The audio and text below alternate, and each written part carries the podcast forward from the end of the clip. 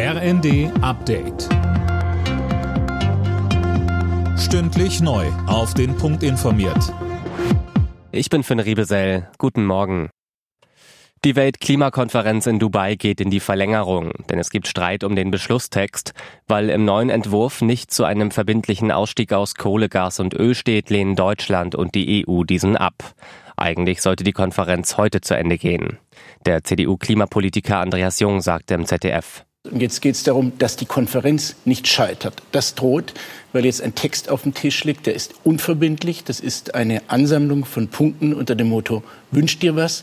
Wir brauchen aber verbindliche Fortschritte. Es droht mit dem, was da auf dem Tisch liegt, ein Rückschritt. Die Spitzen der Ampelregierung haben am Abend wieder bis spät zusammengesessen, ohne Ergebnis. Im Haushaltsstreit gibt es weiter keinen Durchbruch, heißt es aus Koalitionskreisen. Wie das 17 Milliarden Euro Loch im Haushalt fürs kommende Jahr gestopft werden soll, ist also weiter unklar. Die möglichen Bonuszahlungen für den Vorstand der Bahn sorgen für reichlich Kritik. Grünchefin Ricarda Lang sprach von einem schwierigen Signal in Zeiten, in denen die Mitarbeiter um jeden Euro kämpfen müssten.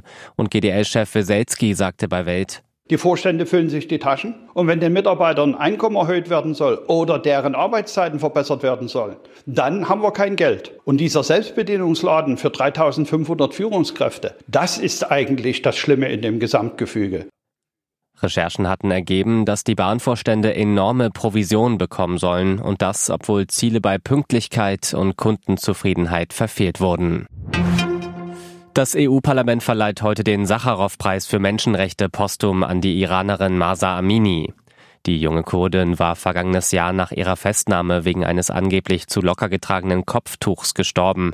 Ihr Tod löste eine Protestbewegung im Iran aus. Alle Nachrichten auf rnd.de